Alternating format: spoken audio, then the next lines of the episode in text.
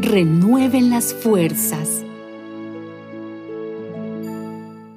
Por eso, nosotros teniendo a nuestro alrededor tantas personas que han demostrado su fe, dejemos a un lado todo lo que nos estorba y el pecado que nos enreda y corramos con fortaleza la carrera que tenemos por delante.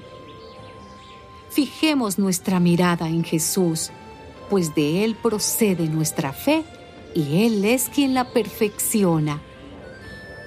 Jesús soportó la cruz sin hacer caso de lo vergonzoso de esa muerte, porque sabía que después del sufrimiento tendría gozo y alegría, y se sentó a la derecha del trono de Dios. Por lo tanto, mediten en el ejemplo de Jesús, que sufrió tanta contradicción de parte de los pecadores. Por eso, no se cansen ni se desanimen.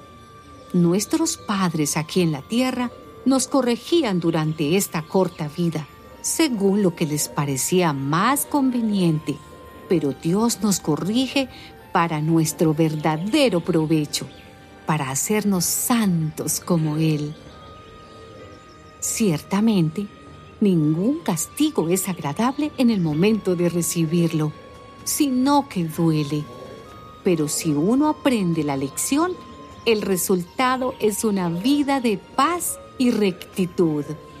Así pues, renueven las fuerzas de sus manos cansadas y de sus rodillas debilitadas y busquen el camino derecho para que sane el pie que está cojo y no se tuerza más.